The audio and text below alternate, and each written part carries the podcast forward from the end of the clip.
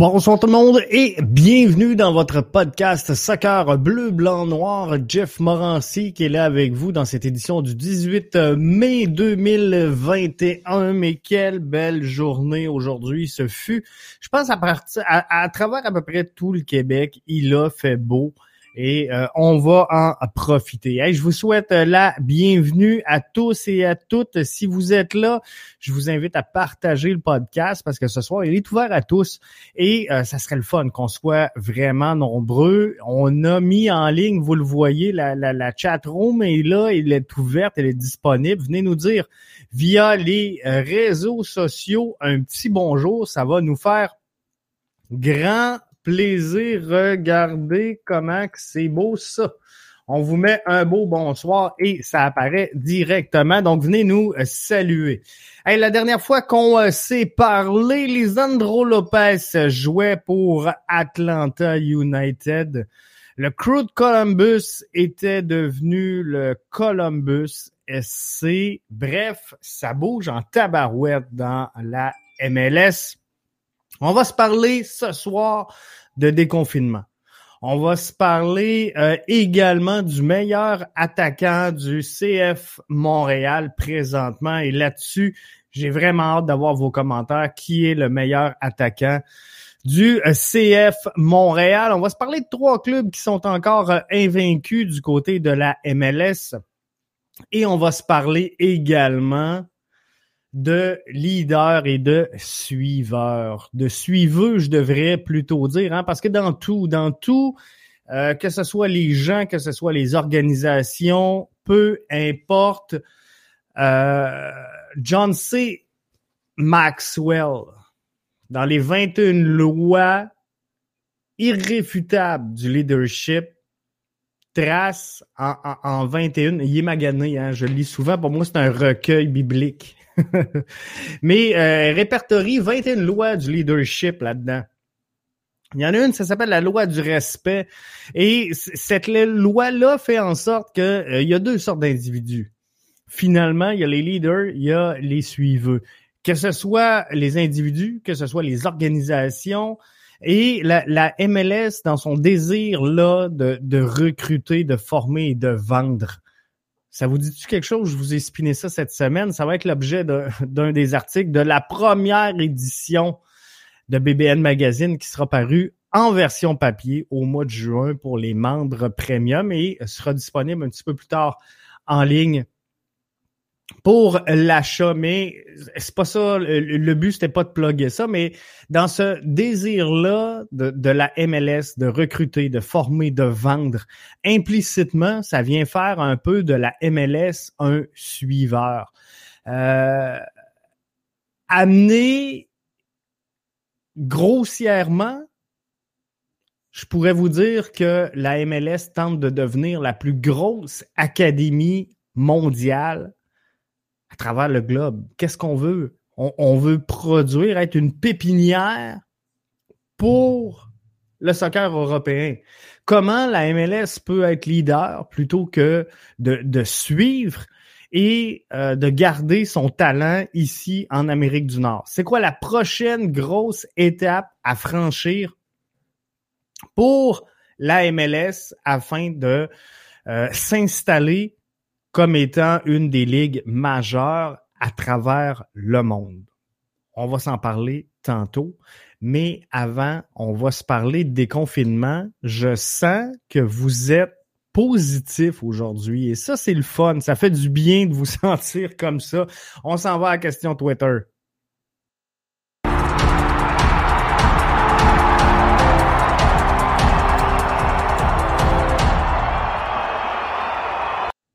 Question Twitter aujourd'hui avec les annonces d'aujourd'hui.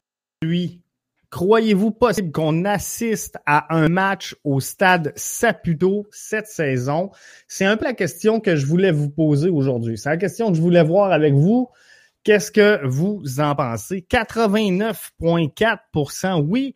Vous êtes confiant qu'on va voir un match au Stade Saputo cette saison? Non à 10,6% Donc, c'est le fun. C'est le fun de voir que vous êtes Vraiment confiant dans ce sens-là.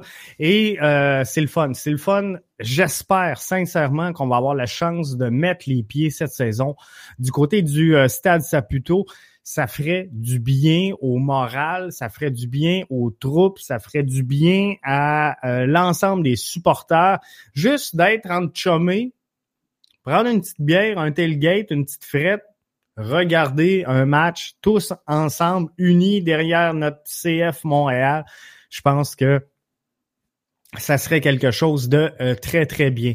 Avant de euh, poursuivre le podcast de ce soir, je veux souhaiter la bienvenue dans mon équipe de feu à euh, Mathieu Thibault qui euh, signe donc un texte sur bbnmedia.com. Si ce n'est pas déjà fait, je vous invite à faire comme près de 300 personnes et aller lire le texte de Mathieu. Le stade euh, Saputo serait-il déjà désuet? C'est de, toute beauté. Donc, euh, Mathieu se greffe à moi, à Arius, à Richard, qui euh, déjà font, euh, je pense qu'on fait un travail remarquable avec les, outils qu'on a en place présentement.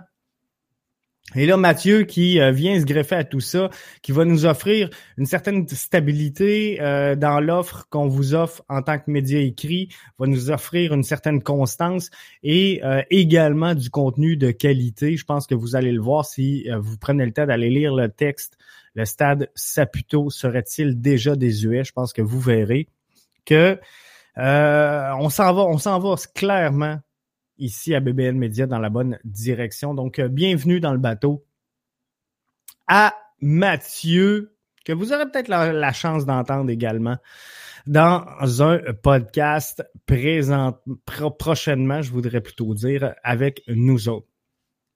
Donc, dans les nouvelles, je, je veux aller en rafale euh, Arius qui dit bravo Mathieu, la famille s'agrandit, c'est exactement ça, puis c'est ce qu'on veut. Hein. On veut faire grandir cette famille-là, on veut devenir et on, on, veut pas, on va devenir le média numéro un euh, d'ici peu en matière de couverture soccer au Québec.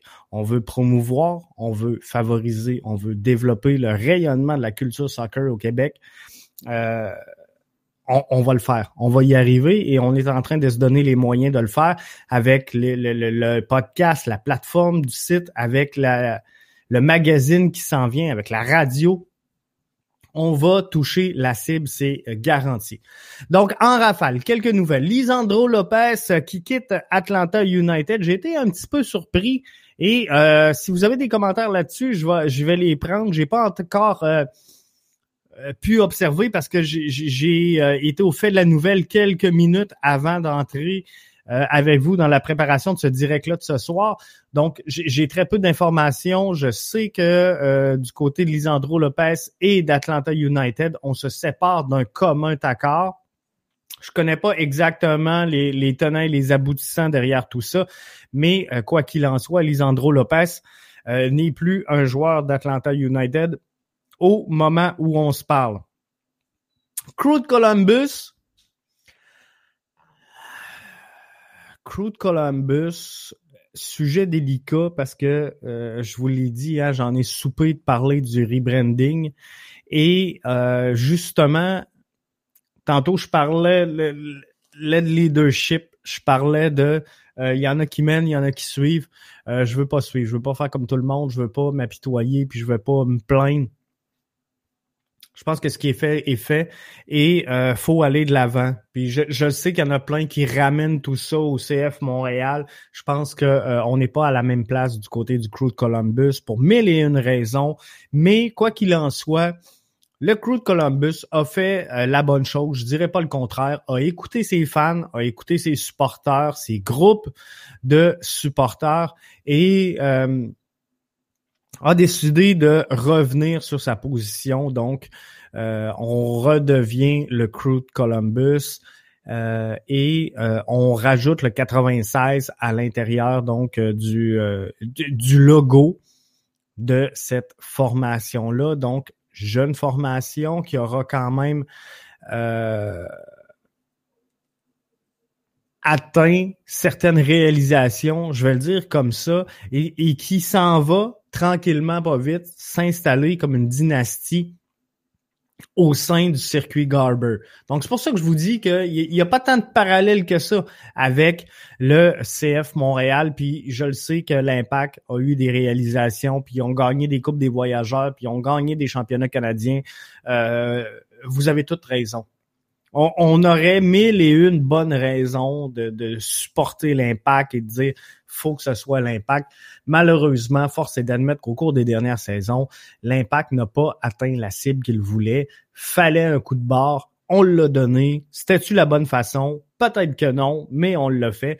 Donc, quoi qu'il en soit, Crew de Columbus a décidé de prendre une approche différente de celle du CF Montréal. C'est tout à leur honneur et je respecte le euh, processus qu'ils ont engendré pardon, et qu'ils ont mis en place pour discuter avec euh, la grande famille, je, vais l'appeler comme ça, du euh, crew de Columbus. Donc, Columbus qui redevient le, le crew. Meilleur attaquant du CF Montréal et c'est là que je veux vos, vos interactions pardon sur euh, le show de ce soir. Donc euh, je vous invite si c'est pas fait, partagez, partagez le, le, direct pour qu'on on, ait le plus de monde. Ça va être le fun. Ça va être le fun de jaser plein de monde ensemble.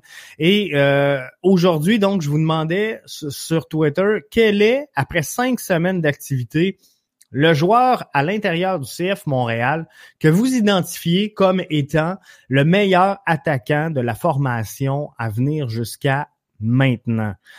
Euh, je prends quelques commentaires que j'ai déjà reçus avant le show de ce soir. Danny Bouchard nous dit, euh, je pense que euh, ça doit être Johnson en égard à son statut, en égard à son salaire, je pense que c'est lui qu'on va essayer de promouvoir comme étant euh, l'attaquant de puissance au sein euh, de cette formation-là. Patrick White, qui est avec nous via Twitter et qui vient d'embarquer donc dans la chat room. Je crois que c'est Bjorn Johnson. Euh, Merci Patrick d'avoir interagi euh, avec nous, c'est euh, très apprécié. Je prends euh, quelques commentaires, je reviens à Bjorn Johnson. Luc et Gravel nous disaient tous des commentaires Twitter. Il y en a pas présentement d'attaquants de puissance chez le CF Montréal. On manque énormément de régularité. C'est un peu le commentaire que Luc et Gravel nous disaient. Stéphane nous dit Mason Toy, Bernard euh, Prou allait dans le même sens en mentionnant euh, Mason Toy également. Claude Caron mentionnait euh, Johnson et, je vais revenir là, faire un lien entre Patrick et, Claude. Boudreau nous disait Kyoto devrait l'être, mais le temps commence à presser et je pense que c'est vrai. Kyoto va commencer à avoir une certaine imputabilité sur le, le, résultat de, sa fiche et sur les performances qu'il alloue sur le terrain. Donc, on lui a laissé énormément, selon moi, de temps de jeu au cours des cinq premières semaines d'activité pour qu'il puisse s'imposer et trouver les rythmes et son rythme à lui, son rythme de croisière. Euh, si je me dirige sur Facebook, les commentaires, Nathan et Maxime nous disaient Kyoto. Maxime nous disait ces euh, décrochages permettent de faire briller ses partenaires. Euh, Mathieu Dastou nous disait Kyoto et euh, Johnson. Pat White nous dit il faut que ce soit Johnson. Et je reviens aux commentaires de Claude Caron tout à l'heure sur Twitter. Et euh, j'abonde dans le même sens que Claude, j'abonde dans le même sens que Patrick. Il faut que ce soit Bjorn Johnson. Moi, je pense que c'est clair que l'attaquant vedette de cette formation-là doit être Bjorn Johnson. Johnson a démontré dans le passé que peu importe l'équipe avec qui il s'aligne, il en a fait beaucoup, il est en mesure de trouver le fond du filet. Il est en mesure de s'imposer. Par contre, Claude nous disait, Jeff, moi, je vois Johnson comme étant le meilleur attaquant, mais Dans un 4-3-3, je pourrais rajouter dans un 4-2-3-1. Je crois sincèrement que présentement, on, on veut du côté de Wilfrid Nancy, faire plaisir un peu à tout son banc, à tout son monde. Il y a énormément de profondeur cette année chez le CF Montréal. Il faudra faire attention à comment on jongle dans le partage de ces minutes-là au sein de l'effectif, puisque tantôt, il va y avoir des guerres de tranchées entre les joueurs. Pour l'instant, c'est sain. C'est, ça demeure euh, quelque chose de, de très, très bien la saison, elle est encore jeune au moment où on se parle. Arius nous dit, le dernier attaquant numéro un, Drogba et Divayo, ils ont des chaussures. c'est peut-être ce qui manque. C'est peut-être ce qui manque. Parce que Johnson, de la façon que je le vois, va être bon dans le finish. Faut trouver sa tête, faut exploiter le fait qu'il soit grand, faut exploiter le fait qu'il peut s'imposer sur un terrain. Donc, qu'est-ce qu'on va faire? On va chercher les centres et Johnson, si tu veux jouer cette carte-là, tu dois le faire jouer plein axe. Donc, c'est là que j'entre, comme je dis à Patrick, je pense qu'effectivement, faut que ce soit Johnson. Mais comme Claude, je le vois dans un 4-3-3. Moi, je pense que présentement, Johnson est mal servi par le fait qu'on veut absolument donner de la place à plusieurs attaquants. On joue présentement avec Kyoto et Johnson. Pat nous dit, je gage que Torres n'est pas super content. C'est définitif. C'est définitif que ce joueur-là présentement, au moment où on se parle, n'est pas satisfait de son temps d'utilisation. Kyoto, nous dit Maxime, libère de l'espace pour Johnson. C'est pas fou, c'est pas fou, mais on est obligé de le mettre à mi-chemin entre l'axe et, je dirais, le couloir intérieur. Donc, comprenez-vous que si on joue à deux attaquants, au lieu d'être directement plein axe, on est un peu déporté de euh, chaque côté de cette ligne axiale-là en plein centre. Et je pense que ça sert pas bien Johnson. Qu'on veuille donner du temps de jeu à Kyoto, qu'on a profité de la saison dernière où Kyoto a quand même connu une belle saison. Faut pas oublier Kyoto la saison dernière, c'est le MVP. Si Rommel Kyoto n'est pas en feu la saison dernière, oubliez ça. Le CF Montréal n'est pas en série. Mais, Pat, je te rejoins en tabarouette. Maxime, écoute, Kyoto peut libérer de l'espace à l'aile aussi. Donc, moi, c'est comme ça que je le vois. Si on a un Johnson supporté par un, je veux dire, Lassie et Kyoto, parce que Lassie, pour moi, c'est pas, c'est pas un latéral gauche on se fera pas de cachette, mais peu importe, que ce soit Kyoto avec un Hurtado, que ce soit avec un Torres, que ce soit avec un, un, un Lassie, un Balou, je pense que on est en mesure de libérer cet espace-là à partir des ailes. Mais présentement, le 3-5-2 fait que ça devient difficile d'aller libérer cet espace-là pour euh, Johnson parce qu'on finit toujours en haut avec deux attaquants et on a les, euh, les, les, pistons gauche-droit qui euh, viennent également entrer en ligne de compte. Donc, faudra trouver une solution rapidement pour retrouver cette efficacité-là qu'on avait en début de saison. En début de saison, il y avait une bataille, il y avait une lutte. Qui va jouer? Qui va avoir du temps de jeu? Et là, ça a explosé. Kyoto, Toy, euh, Johnson, plusieurs attaquants sont venus contribuer. Malheureusement pour euh, Eric Hurtado, il n'a pas réussi au moment où on se parle à venir noircir la feuille de pointage et s'imposer comme étant un des attaquants de puissance de cette formation-là.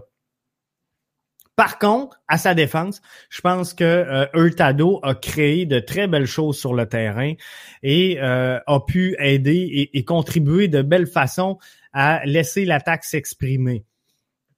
Arius nous dit le dernier attaquant numéro un, Drogba et Divayo, euh, sont capables, sont capables, hein, ils ont des chaussures, sont capables de jouer la balle, sont capables de jouer le, soccer. et c'est un peu ce qui nous manque présentement chez le CF Montréal. La, semaine dernière, on se parlait du but de Nani avec Orlando qui se promène là, sur la ligne de la boxe en déjoue 2-3, ça a l'air quasiment facile, puis à m'amener même pas sur son, pied fort, réussit à, prendre une frappe de qualité et trouver le fond du filet. On l'a pas, ce joueur-là, présentement à Montréal. Et je pense que c'est ce joueur-là qui manque pour créer cette étincelle-là euh, au, sein du, fanbase et faire éclore finalement l'attention et l'attraction du public envers cette formation-là. Je peux comprendre la stratégie euh, de la MLS. Je peux comprendre la réalité du marché. Je peux comprendre la réalité pandémique. Mais clairement, qu'est-ce qu'on veut? On veut recruter, former, vendre. C'est ça, la MLS en 2021. Et là-dessus, je pense qu'Olivier Renard joue très, très bien cette carte-là. Olivier Renard exprime clairement cette direction-là que prend la MLS et va réussir à le faire imposer à Montréal. Par contre, ça excite pas personne. La semaine dernière, on, dimanche dans MLS Franco, on se parlait hein, de, la liste des salaires des joueurs qui ont, sorti. Il faut pas oublier une chose, c'est que le, salaire d'un joueur ne représente pas nécessairement sa capacité à dribbler sur le terrain. Elle ne représente pas non plus sa capacité à être un, un excellent joueur. Mais elle représente aussi sa capacité, parce que ces joueurs-là sont des PME, sa capacité à vendre des billets, sa capacité à vendre des maillots, sa capacité à attirer des gens dans, dans le stade. Comprenez-vous? Peut-être que cette année, Joaquin Torres pourrait marquer plus de buts que l'a fait Didier Drogba, et, c'est purement hypothétique, mais c'est, c'est pas le but de la comparaison. Mais ce que je veux vous dire, c'est qu'un joueur comme Didier Drogba va amener du monde au stade, va vendre des gilets, va vendre, euh, va, va amener un intérêt au sein de l'équipe. Et tu sais que si tu vas voir un match du CF Montréal et que Didier Drogba est dans l'alignement, il va se passer quelque chose il va y avoir quelque chose. Puis même s'il il, est absent pendant 60 minutes, la minute qu'il décide de se lever, c'est terminé. On, la met dedans. Donc, c'est ce joueur-là qui manque, qui a cette capacité-là, puis il n'y a pas besoin d'être connu comme Drogba. Il n'y a pas besoin d'être connu comme les euh, Marco Di Vaio. Par contre, comme Arius dit, il doit avoir des chaussures. Il nous faut un joueur qui est capable d'entrer dans la boxe, d'endormir, de casser la ligne, de dribbler toute la défensive adverse et de jouer en première intention puis la tirer dedans. C'est ça qui manque. C'est ça qui manque. C'est ce joueur-là qui va exciter le public. Maintenant, est-ce qu'on peut le trouver, ce joueur-là, jeune, à peu de frais? Oui, c'est sûr. Parce que des attaquants, partout à travers le globe, à toutes les saisons, il en arrive des nouveaux. Sont à quelque part la planète présentement en train de se former. Est-ce qu'on peut les former à Montréal? C'est clair que oui. Mais il faut un bon recrutement. C'est-tu ce qu'on a essayé de faire avec Sunusi Ibrahim? C'est-tu ce qu'on a essayé de faire avec euh, Torres? Possiblement que oui. Possiblement que oui. Mais si c'est ça, c'est pas en jouant quatre minutes qu'on va le voir, comprenez-vous? Faut que ces jeunes-là euh, prennent le terrain d'assaut, faut que ces jeunes-là voient du terrain et ces jeunes-là, faut qu'ils s'établissent au sein de la formation du CF Montréal pour que là, on réussisse à faire accrocher les joueurs, les fans, le coach, le public, les journalistes. Et c'est là qu'on va créer cette crowd-là, cet environnement euh, propice à, l'éclosion. C'est là qu'on va venir la créer. Comprenez-vous? C'est simple de même. Puis, regardez le phénomène Ahmed Hamdi. Depuis qu'il est arrivé avec la formation, lors de la signature, sans dire que ça n'a pas excité personne, on a tous dit, les observateurs, les analystes, les fanalistes, parce que moi je m'appelle de même, un fanaliste, mais on, s'est tous dit la même chose. Beau projet, belle signature. Maintenant, comment est-ce qu'on va le concrétiser? Si Ahmed Hamdi est aussi excitant tout au long de la saison et que à tous les un match, à tous les deux matchs, trouve le fond du filet, mais croyez-moi, avant la fin de la saison, il va s'en vendre des maillots d'Amdi. Puis là, les gens vont s'identifier à ça. Si Amdi peut décrocher, en surprendre plusieurs, puis même les jeunes, les jeunes, c'est comme ça, hein. Si Ahmed Amdi peut faire un petit pont avant d'aller mettre un but, que ça vire sur TikTok, merveilleux. Merveilleux, les jeunes vont faire comme Wow! Faut être au stade Zaputo, faut aller voir Ahmed Amdi. C'est comme ça. C'est comme ça que ça se passe. Fait que Luc Gravel, manque de régularité, je suis obligé de vous le donner, c'est vrai. Par contre, je pense qu'on on bouge beaucoup trop l'effectif. Euh, va falloir commencer tranquillement, pas vite. Je comprends qu'en début de saison, on essaie des combinaisons, on regarde ce que ça peut donner. La, pré-saison a été courte avec seulement deux matchs, donc on essaie de s'ajuster. Mais là, tranquillement, pas vite, faut faire prendre le moule et faut aller chercher de la constance, faut aller chercher de la productivité. Et euh, je pense qu'on est rendu là à décerner les minutes de jeu à ceux qui le méritent et adapter finalement le schéma tactique euh, en fonction de, nos éléments et euh, de ce qu'on peut avoir, de ce qu'on peut offrir pour aller chercher des buts sur une base régulière. C'est ça qu'on a besoin du côté de Montréal.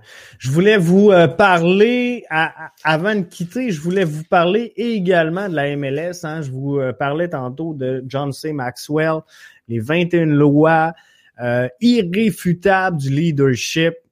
Et je, vous parlais de la loi du respect. La loi du respect, c'est en, en, gros ce qu'elle dicte, c'est qu'il y a deux types de monde. Il y a ceux qui lead, il y a ceux qui suivent. Et la MLS, dans son désir de recruter, former et vendre, à mes yeux, à moi, devient implicitement un suiveur. Parce que la MLS va former pour les besoins européens et ce qu'on veut, c'est faire la grosse pièce en vendant sur le marché européen des joueurs qui seront formés ici. Moi, je, fais partie de ceux qui aiment l'idée. Je, je suis pas de nature, je suis pas une personne qui suit, je suis une personne qui lead. Alors, j'ai de la misère. J'ai de la misère à voir ma MLS euh, devenir la plus grosse académie mondiale de soccer à travers la planète. Est-ce qu'elle peut l'idée? Je pense que oui. Je, pense qu'elle a la capacité et euh, si vous avez vu, j'en reviens au, texte de Mathieu, si on regarde l'émergence des stades, l'émergence des nouveaux marchés en MLS, euh, la vitesse à laquelle s'accroît la popularité de la MLS, si on regarde également euh, le contrat de télé qui s'en vient de la MLS, il, devrait bien scorer. Il devrait bien scorer parce que la MLS a bien fait dans euh, les dernières semaines je vais dire, les, dernières années. Il y a eu beaucoup de progression, euh, je, dirais énorme depuis, en réalité, la dernière euh, négociation qu'il y a eu avec euh, un diffuseur officiel. Beaucoup de nouveaux marchés, beaucoup de nouveaux téléspectateurs du même coup. Bref, on s'en va dans la bonne direction et la, MLS croît plus rapidement que n'importe quelle autre ligue dans le monde présentement. Donc ça, c'est une bonne nouvelle. Maintenant, comment est-ce qu'on va gérer ça et comment qu'on va franchir, pardon, la prochaine grande étape pour s'établir comme un circuit prédominant à travers le monde. Et c'est là que ça va être intéressant de le suivre. On va vous faire un dossier complet là-dessus dans la première édition de BBN Magazine qui sera disponible version papier. Je vous le rappelle, au courant du mois de juin. Et euh, il faut que la MLS devienne un leader. faut que la MLS s'impose et ça va être de toute beauté de voir ça. On va s'en reparler. On va se replonger là-dedans dans euh, un prochain podcast. Prochain podcast, c'est demain soir, Jeff avec Arius qui euh, vont être là et on va vous jaser soccer encore, on va triper. Merci à ceux qui euh, se sont impliqués dans euh, la chat room et qui ont participé à ce podcast de feu ce soir. Merci à toutes vous autres. Partagez. Podcast va être sur Apple Podcast sous peu. Et euh, merci donc d'avoir été des nôtres pour ce podcast BBN du 18 mai 2021. Si vous avez manqué MLS Franco de dimanche dernier, je pense que c'est sincèrement là, puis je le sais que je le dis à toutes les semaines, mais c'est la meilleure édition à venir jusqu'à maintenant du euh, podcast qui grandit à vue d'œil, qui est écouté de plus en plus, qui est euh, écouté différemment et ailleurs également dans le monde, parce que justement, je pense que MLS Franco, euh, la MLS commence à couvrir hein, ailleurs dans le monde, et nous, ce qu'on veut, ben c'est ça, c'est être leader, pas suiveur. Donc, on répand, on répand les tentacules, on vise le marché francophone partout à travers la planète pour parler de la MLS et euh, c'est le fun. C'est le fun de voir que euh, on trouve des, écoutes et des répercussions ailleurs euh, dans le monde.